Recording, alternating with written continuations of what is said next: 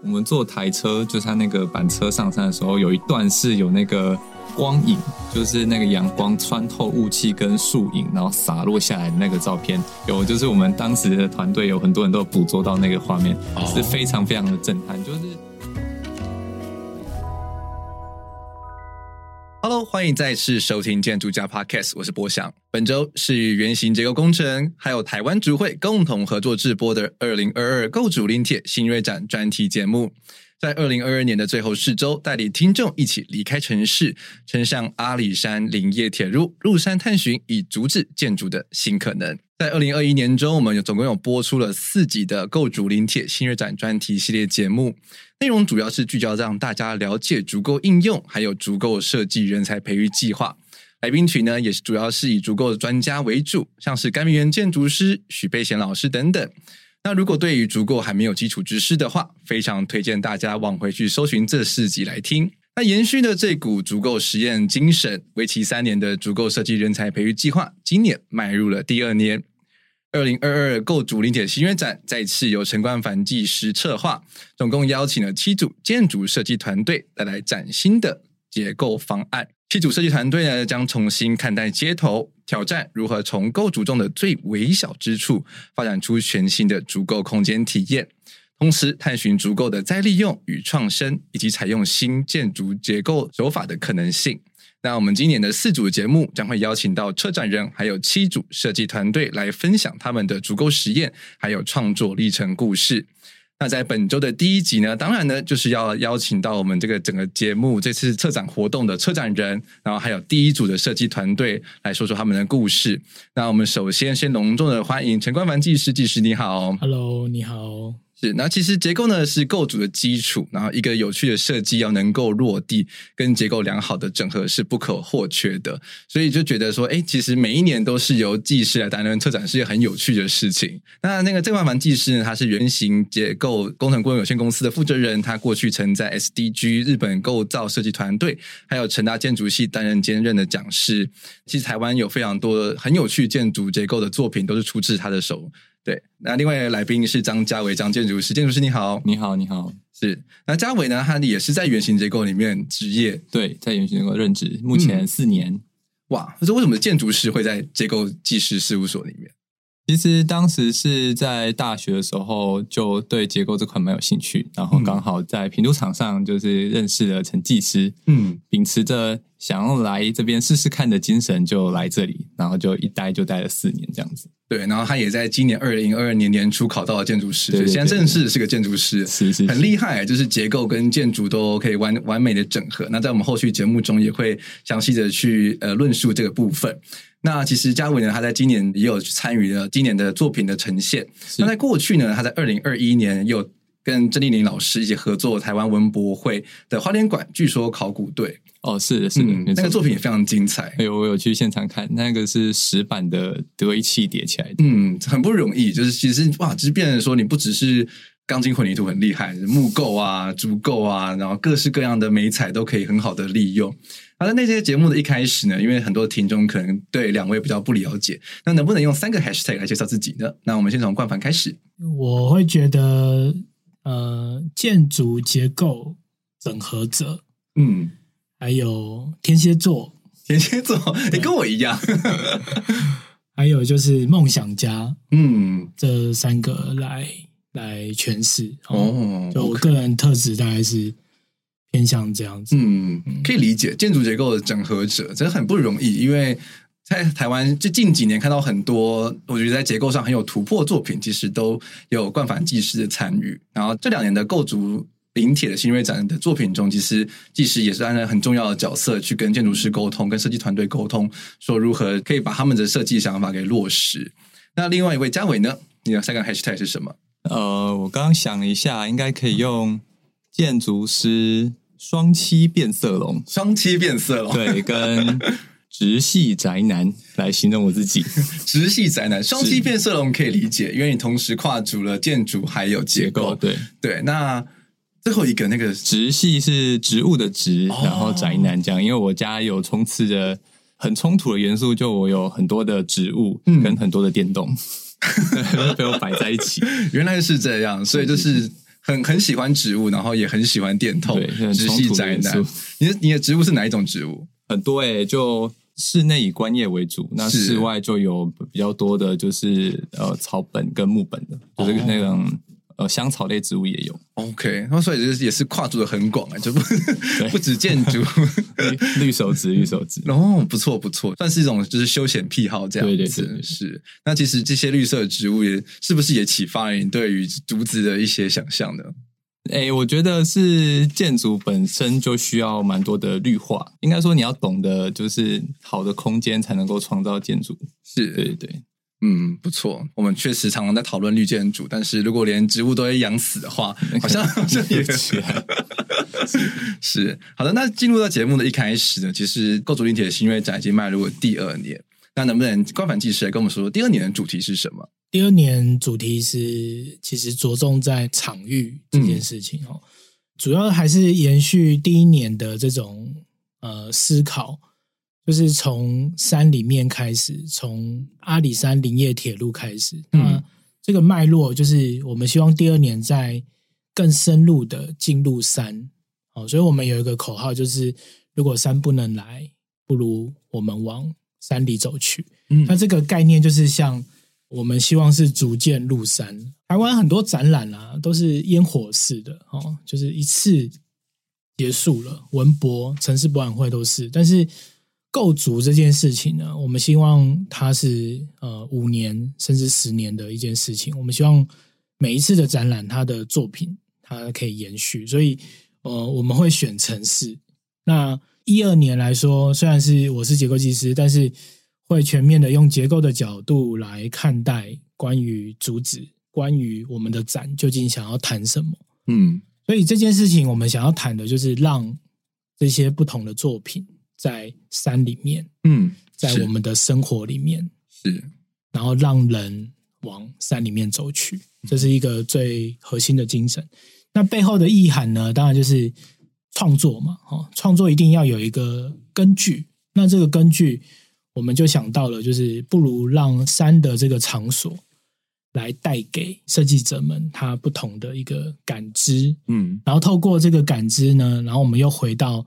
比较这个微观的关于结构的街头哦，那为什么是街头呢？因为上一届我们已经讨论过这个形式了，所以我们想再延续更深入的去体会建筑学甚至结构学更深入的这个东西，然后让它变成一种设计的一个思考，甚至是一个创作的方法，这是我们背后隐藏的一个目的跟目标。嗯，那或许这样讲有点小众，或也有点比较偏我们呃建筑圈。可是透过这种场域的大跟刚刚街头的小，其实它互相拉扯，就会织出一段就是不同的故事，然后有一个网啊，然后我们就是期待这种呃思路呢，可以让创作者去发挥，然后去看看山里面会有什么样的事情。嗯，是。那其实如果大家就去了解，就今年的策展的话，我觉得蛮特别的。就是选完团队了之后，然后其实是有把这个团队就一起带到阿里山林业铁路里面去，然后就是一站一站的看，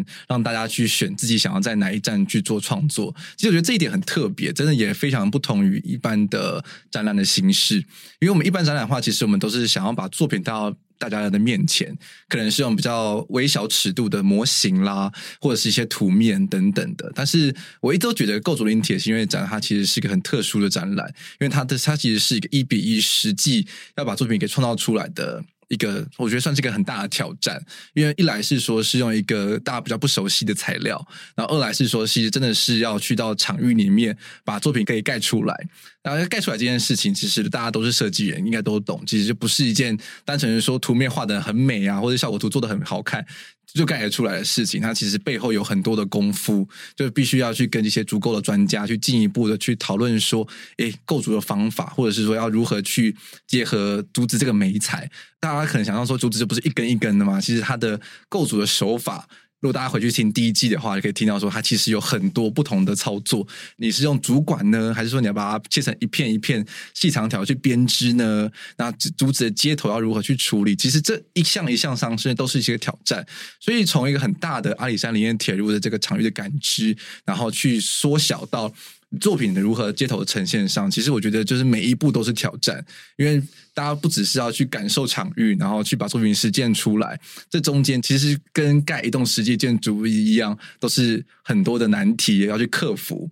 而且想想象到在山里面，哇，就是光是环境这一点，其实就是一个很大的挑战了吧？真的，真的，因为跟一般的展览，我们好像是展览的策展者已经帮你整理好了，是。那你就是一页一页看，我们这个展反而是体验式的，就是你必须回看你的环境，回看那个作品跟环境的互动，嗯，所以是一种非常真实的一个建筑空间体验的一种视觉化的东西。嗯，它反而关于图像啊、资讯啊这种的量，其实并没有太多，是而。更希望的是你贴近这个自然跟整个这个展的核心，也就是主旨究竟能不能作为建筑物？是。所以，我们虽然好像号称是一个展，可是事实上，我们希望它是一个革命。嗯哼，这个革命是阻止这件事情真的可以变成建筑吗？那我们用第一届、第二届来启动这件事情。嗯，那我们也希望，如我们第一届所。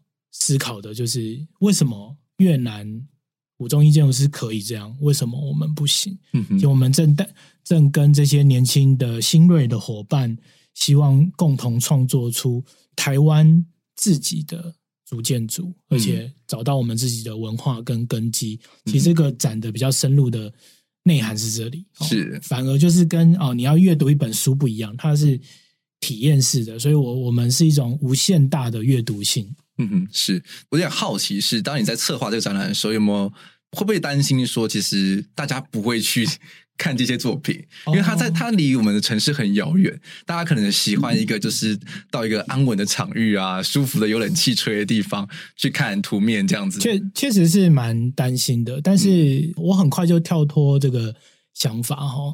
那主要就是人总是需要被翻转，就是我们。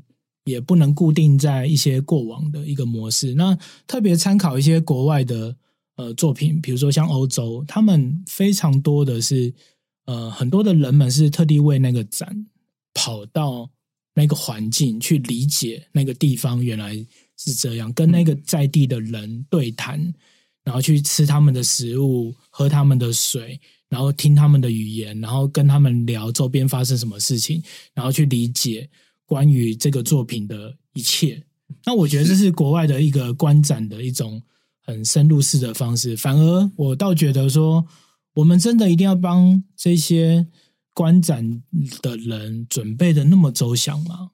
哦，我们是否应该开放更多的自由度，让他们有更多的选择？那不如就是往山里面走。嗯，这也是紧扣我们的主题。好。不过，确实在那个第一届彭文苑建筑师，他就非常的 沮丧哦。他说：“冠凡，为什么我们筑期都没有人来？” 但是你们绝对想不到，第二届它的难度比筑期又更上升太多太多了。是今年的作品更深入到深山里面去了。对，对，接下来的绝对都有这样的问题。但是我我们觉得是呃，这是你重新去体会关于呃嘉义阿里山，嗯哦，关于。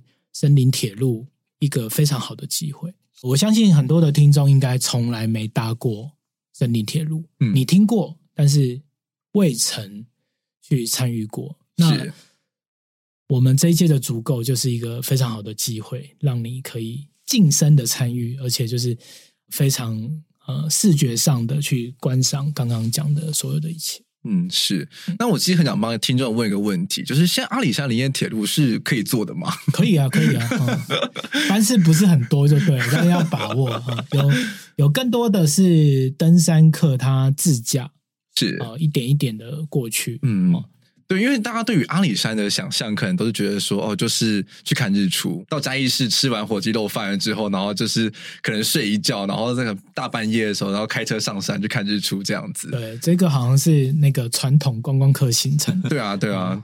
家伟有去过吗？阿里山？哦，我去过两三次，就是到那个阿里山森林国家园区里面，是，然后也是看日出。嗯，没有，爬不起来，爬不起来。那对于建筑人而言，日出不是什么很特别的体验。常在大学的时候就来看。嗯、OK，但是也是呢，对对对。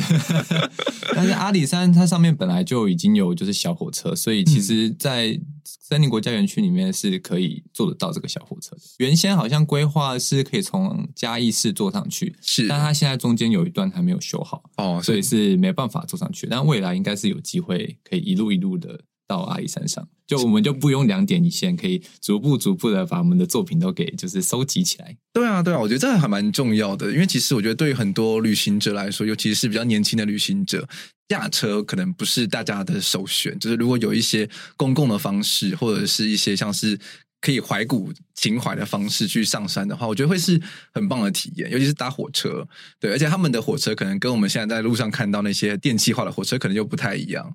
所以就是会更有现场感知的感觉，就是跟刚刚冠凡提到的，就是说让大家更有阿里山林业铁路的那种感知的感觉，真的真的，他那个火车还是很传统的哦。是，就以前它是为了这个采伐专用的一个这个小火车。它是，其实阿里山这个场域真的很特别，其实是台湾非常有机会登陆呃世界遗产的。一个选项。是，那既然我们有那么棒的场域，那有那么棒的核心，嗯，那我们应该是更更让台湾人去理解这件事情。对，我也很期待说，如果这个阿里山林业铁路可以被完整的修复，然后是可以比较多的班次，让大家可以去乘坐的话，我觉得会是一个很棒的体验。我记得我今年年初去看了，就是 Archicad 在那个制材所的展览的时候，其实我才意外的发现到啊，原来阿里山林业铁路有这么多故事等着我们去发掘。像是 Archicad 他们策展人他们提到的一些，像是场所的气味或者是一些温度，我觉得这都是我们在旅行的时候，其实嗯，有时候可能会忽略到的部分。对，我们可能会很急着说，哦，我们知道看什么东西或吃什么东西。但有时候，如果放慢脚步去踏入山林中旅游，去体验一件作品的话，我觉得会是一件很棒的、很棒的感受。对，那而且当时候看照片，有看到说，你们第一次去敞开的时候，你们乘坐的还不是一般的小火车。没错，没错。在一开始，我们当然是这个右拐所有的设计团队啊，然后右拐的其中一个理由就是说：“哎，你搭过小火车吗？”没有哎、欸，那你你要不要跟我们用板车 的方式上去？板车，它完全不是小火车的等级，而是真的是架在铁轨上的一个箱子而已。是，然后这个这个箱子的平台，它就是用一个机械动力哈，然后就噔噔噔噔噔噔就开始噗噗噗噗噗噗这样跑上去了。其实是相当的有趣，而且呃，我特别要说，它周遭的风景完全是没有窗户的。然后你跟着那个风，然后进入隧道，然后旁边的人其实你都是看不到，其实你就看得到黑暗、光，嗯、还有绿，嗯，跟山这样子。嗯、那其实那个过程是相当特别，哇，那感受很好哎，就是而且你会很明显感受到这样风啊、雾气是整个是吹拂在身上。就比一般驾车的或者是坐火车的那种感觉又更进一步。你觉得你跟整个山林的体验是很亲密的？嘉伟的感觉如何？我印象最深刻的就是我们坐台车，就是他那个板车上山的时候，有一段是有那个。光影就是那个阳光穿透雾气跟树影，然后洒落下来的那个照片，有就是我们当时的团队有很多人都捕捉到那个画面，是非常非常的震撼。就是这个事情，如果你不是以这样子的交通形式去做的话，就是小火车其实也是看不到这么美的就是美景，算是我人生会铭记的一次体验，是真的没有这么特别的，就是看到这个雾气跟整个阿里山，它是完完全全的。感受到阿里山有多美，就是我们是走进去它的这个美景里面的。而且我想想象当时我应该很冷吧？我看你们的大衣啊，这种 各式各样防寒用具带的很充足。当时是蛮冷的，对，越往越往山上越冷。不过心是热情的，对对对，是 真的在看到那个景观后就哇，然后一直拿起手机狂拍。嗯，我觉得如果有这么特别的体验的话，在一路上应该会真的很兴奋，然后就同时在不停的思索，说我到底要该选哪一个站去放我的作品才好？对，哇，因为沿路其实好几十个站，真的要选定其中一个，真的是难事情哎。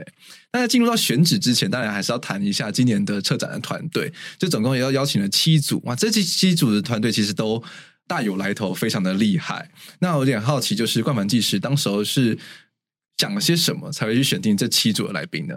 第一届啊，老实说找的都是怕人家不来，所以找的是亲朋好友，是，所以完全都是以前的这个好朋友来助阵哦。我们其实根本也没想过，就是后面会变成怎么样。那就是这样幸运的到第二届，然后我又接下了这一棒。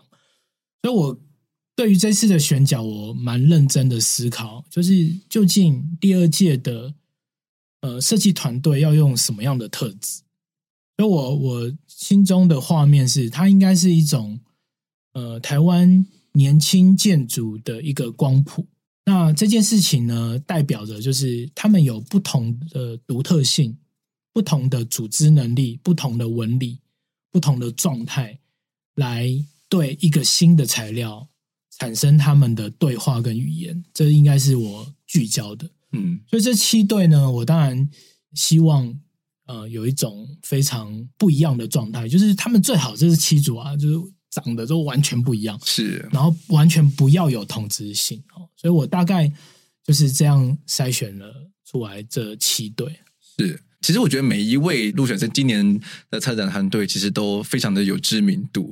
比如说像是本市空间设计，或者像是丁池，或者像是呃和光街物，或者是像很多甚至跨了一些领域，像是 Rosso 他们本身是用机器设计吗？或是那种就是三 D 化设计的手法去介入。其实每一组都非常的有特色。那我们也会在后续节目中，就是一一的跟大家去揭开这今年策展团队的神秘的面纱，让他们去介绍他们自己的作品。那其实这七组当时在选的时候，就除了他们独特性之外，就是你们还看到了什么样的重点？另外一个蛮蛮具有一个焦点的，应该就是竹子的未来，嗯，应该在哪里？嗯、那这个未来，我觉得分两个面向。第一个就是设计团队要有研发或者研究的精神，是。然后第二个就是设计团队要能够独自萃取出。他对这个材料的敏锐跟他的理解，然后进而去产生一种答案哦。我觉得他在创作的过程中，其实就是我们在看待任何一个新的建筑师，他切入这个材料可能会产生的问题，以及他的序列，嗯，他的捕捉的过程究竟应该是怎么样？我觉得我们是很切中这两件事情，所以我们在。呃，我虽然是策展人，但是呃，我们同样也是这七对的结构设计者。是从这个角度，我们是用陪伴，而且就是不断的去听他们心中的声音，然后去了解跟找寻这个设计方法这件事情。所以在这件事情上，我觉得七组都有相当大的这个斩获。嗯，是，我觉得光是要去研究这件事情，其实就不容易。尤其是大家每一组的团队，他们其实业务量，我相信都非常的繁重，然后还要播出时间去探究一个比较陌生的材料。像竹子这个事情，我相信很多的设计者应该从来没有接触过吧？没错，没错。像这个，大家都以为竹子就是啊高高的，然后会弯，有韧性。嗯，可是就因为完全没接触，好，比如说以 Rosso 这一组，它。彻底的翻转竹子的印象，他把它变成一种薄片去集成，然后进而让这个薄片去设计。我觉得，是虽然说你并不是很理解这个材料，但是在我们建筑人所受的教育跟呃训练的过程中，你是有能力去针对任何一个新的的材料或者产品去做转换。所以，我觉得转换这件事情在。他们的身上其实起到一个非常大的关键，这已经不是哪一个系毕业可以完成的。我认为这只有建筑系毕业的人才可以完成这样的事情。嗯，因为我相信在很多设计人在学校的时候，其实应该都有经过一些材料的实验。对，就是不管是去玩什么石膏啊，或者是玩一些水泥啊、胶水，对啊，就是总是会。明明就已经很忙了，然后赶图期限都快到，然后还要硬要在那边搞一些还要时间等它慢慢成型的东西，是是是是，对啊。但是这就是这种的实验精神，其实才有机会去突破跟创造一些新的可能性。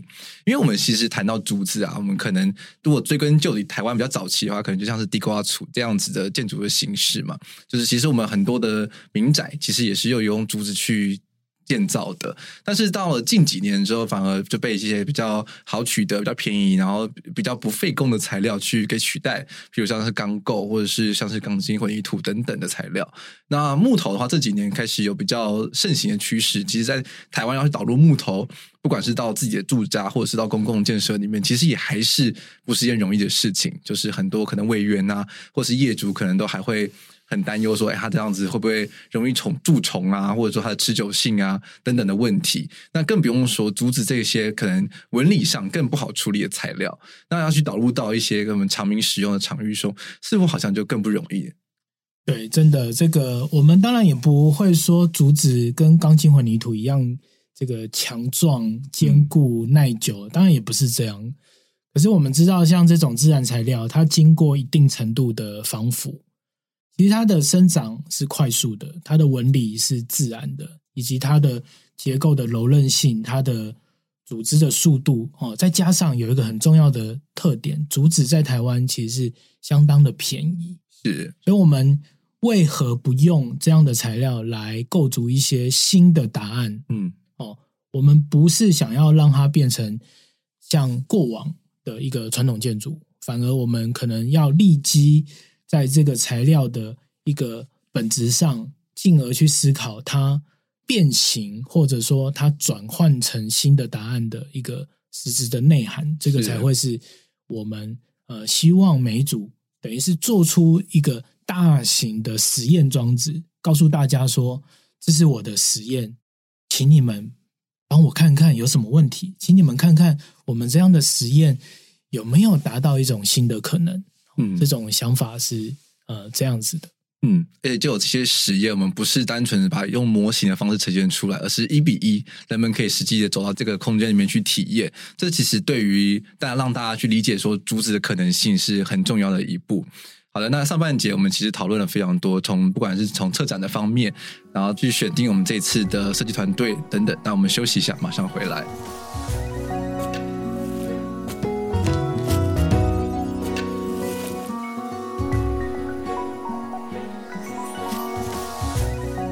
Hello，各位听众，欢迎再次回到建筑家 Podcast，我是博翔。那我们上半部的节目，我们与策展人冠凡谈了今年二零二二构筑林铁新月展的主题，还有策展方向。那接下来呢，我们就要开始来介绍我们今年的策展设计团队以及他们的作品。那我们今天要介绍的第一个作品呢，是我们的嘉伟的作品。那其实嘉伟在我们上半部节目也有稍微是简单的介绍了一下。那他是也也要同样在原型结构里面任职的建筑师。是那他同时是一个直系的宅男。是 是是。那大家其实我觉得很多人应该会很好奇，说就是诶，为什么会从建筑跨到结构？应该说。这个部分是一个纯粹天性使然。就当时在大学，就是接触到结构的课程的时候，其实结构它很能够直观的去反映在它的行为上面，包含就印象最深刻的就是那个我们有个门型框架，那个我们的结构老师在介绍说，它怎样子推它会倒掉的时候，就是你你的边界条件，就那个你的门型框架边边加一个三角形或者打个叉叉，它就不会倒。这个在他推之前，我就能够预测到这件事情的发生，然后我就有感觉到说，哎，我是不是对于这一块还蛮有蛮有感觉的？那就以此为契机，开始就是逐步去就是深究。那也就是幸好是大学的工程课程是算扎实。那就一路就是把该修的那个学分都修完之后，就觉得说，那我应该要来结构机制事务所，那看看就是自己所学应用在实务上会是什么样子。嗯，那就是在当完兵之后，就直接过来原型这边。哦，对对对，OK。所以这样接触到这么多结构的算是实验或研究，对你的设计手法上会有什么不一样的影响吗？呃，我常常说，就是建筑的原型就是结构，因为我们要搭建空间出来的话，就是结构是必不可或缺的。嗯、那呃，我们在设计课程的时候，很常会去希望挑战很特别的空间形式哦，比如说我想要圆形的空间啊，我想要大跨度的空间，我想要很挑高的空间，但这些东西没有结构是没办法去构成的。所以说，在建筑的操作形式上，有从结构的角度出发，你就会有开展出很多很多的，就是建筑的原型。那除此之外，就是我本身对于建筑材料也有就是很大兴趣。那在就是不同的材料上，它的结构的那个力学计算也会有所不同。像是这次的组织，或是您先之前提到的那个石砖也是石板，它其实不同的材料，它自己本身的力学性质都有所不同。嗯、那如果说要再往这一块做发展的话，我觉得结构的知识跟研究是必不可或缺的。是。我有点好奇，因为惯犯的话，其实某种程度上算是你老板嘛，对不对？是是。那观察一位建筑出身的，跟一位就是如果是工程出身的，在思考上面会有什么不一样的地方？思考上哦，对，或者是说在着手一个案子的时候，他们的切入点会不会有什么不一样的地方？对，这个问题是蛮好的。我用一个比较简单的，基本上还是抽象跟理性这件事情。那其实家伟是比较居中的。如果我们把抽象跟理性放在两个端点，更抽象的就是艺术家嘛。那建筑师是呃中间偏抽象一点，或者中间偏理性一点。是那工程师来说，就是呃全然理性的这种会居多。那大部分的也有在中间，甚至更为感性的，嗯，或者更偏抽象的这种情况。那以呃我们事务所来说，大家大部分都是一半一半哦，就是呃土木系的有一半，建筑系的有一半。那其中在嘉伟，我自己的观察是。他是两个能力都有哦，对，就是跟他老板一样。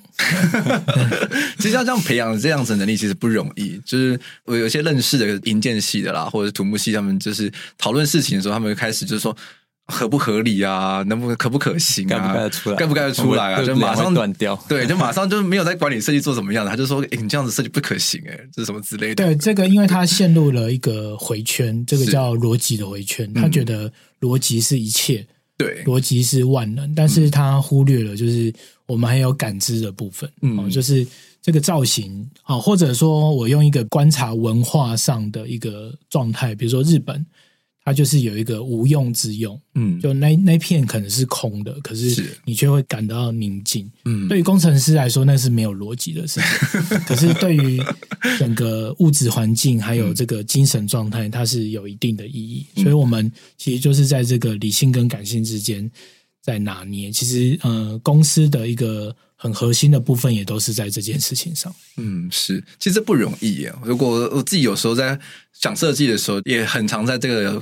钟摆的两端摇摆，跳线狗，对啊，就是想想要做疯狂一点，然后可是这画一画就觉得说，等一下，啊、这个这个会不会到时候盖不起来？对，然后就改得太隐形，哦，这样好像就少点故事，所以就是也是在两边拉扯。嗯、那其实我有点好奇，就嘉伟在选定这次的基地的时候，你的第一步是为什么会选在竹崎车站这个地方？其实这有个故事，原本一开始是选在那个樟脑寮车站，因为它那个。樟脑寮的那个就是二十一棵樟脑树下的那个景是非常非常的好的。那因为这一次的主题有一个大命题就是场域，所以我当时是觉得樟脑寮的场域感是很好的。那就是以之字形的铁路作为出发，樟脑寮也是目前林业铁路里面唯一一个折返式车站，所以我觉得是可以做一个很好的呼应。不过就是几经波折之后，是那块基地不能选。那重新回到竹崎之后，我就在思考说。哎，我要怎样子重新再去看待竹崎这个场地？那才去发现说，哦，原来竹崎有这个三代铁桥的这个故事。那它就是曾经是横跨牛稠溪的一个铁桥，那目前被作为展品，就是放置在空中。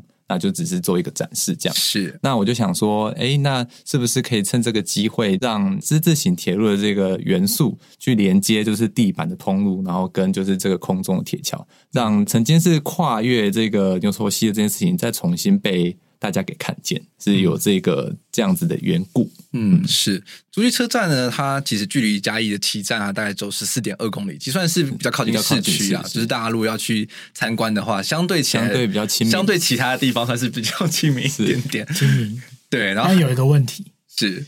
问题很多，不是他，他同时是第一届两个建筑师的场域哦，对，所以他面临两个前辈，其实是我是觉得压力有点大哦，确实有。对，第一届的展品也都有留下来，珠玉在前，是，对啊，所以就是当你发现说没办法在樟脑寮车站去创作，然后反而是要在珠玉车站创作的时候，有没有觉得腹背受敌？有，因为当时就是觉得说。那个竹溪车站已经有就是两位前辈的作品，那我还就是斗胆在他们旁边，就是 光公面前耍大刀，实在是还是觉得有点压力。不过几经思考之后，还是觉得呃竹崎是还是蛮有潜力的，包含就是当时这竹崎车站一开始可供选择的时候，就有抛出一个命题，就是桥这件事情。是这个驿传曾经曾经曾经这个竹崎有一座竹桥，那我觉得桥本身就是一个很具结构张力的。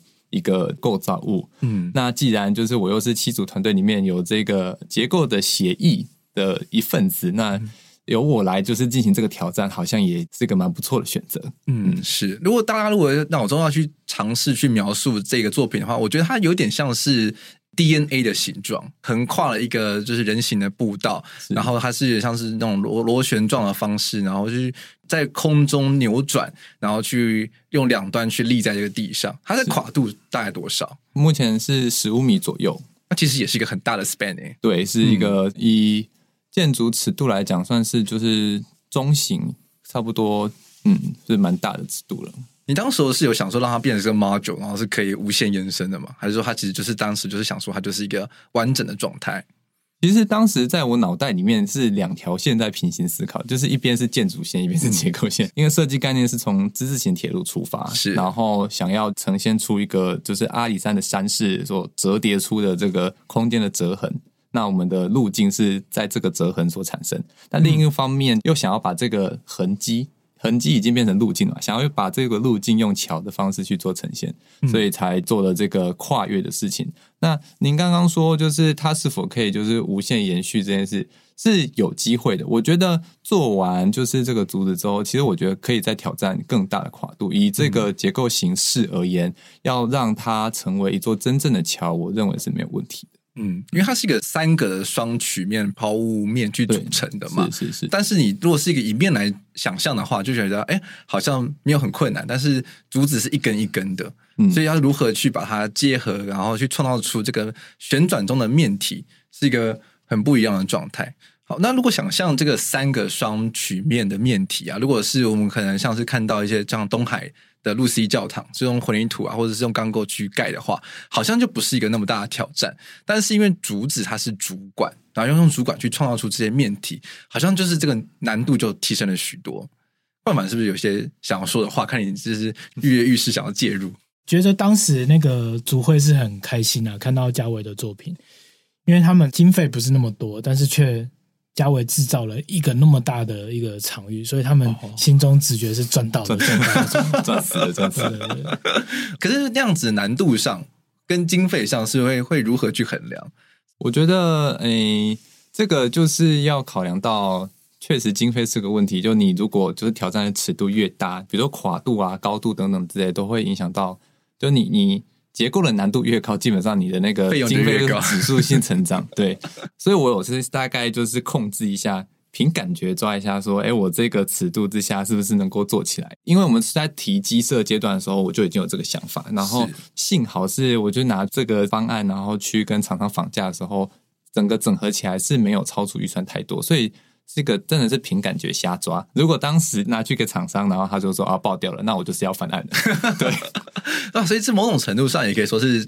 因为你同时是担任结构的设计师的直觉嘛，脑中就是莫名的有把尺可以去衡量。有有有，我觉得就是那个心里面有一个就是小精灵在帮我，就是衡量这件事情。因为我要如何在一个结构合理的尺度之下，然后它可以盖起来，嗯、同时就是在预算上又不会爆的太夸张。因为基本上第一届的预算跟第二届预算其实是差不多的，所以在有第一届的就是尺度。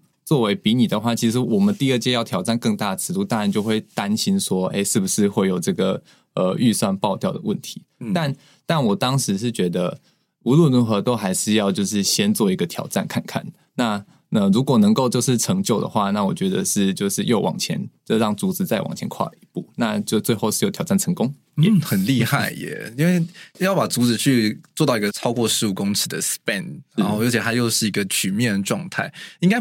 不容易吧？就当时候你这个造型，你刚刚提到说是由自字形的这个铁路去发想嘛，所以它有很多的面跟面的集合这样子。嗯，嗯，这个造型是怎么来的？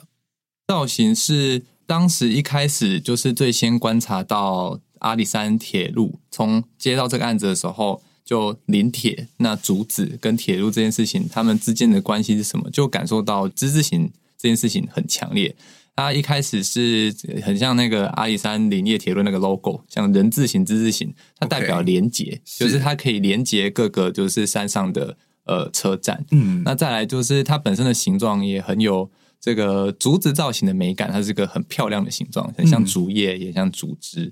那最后就是阿里山那个非常非常文明的。之字形铁路跟折返式上山，嗯，所以在这个逐步逐步的观察之中，就有发现说，其实呃，我们的这个之字形从一开始的只是平面象征性的符号，开始变成有空间的意义，嗯，那发现它是空间之后，就建筑的敏锐感就起来了，嗯，我就想说，那这个空间是怎样子被产生的？所以在坐台车观察这个整个山的过程里面，就有发现。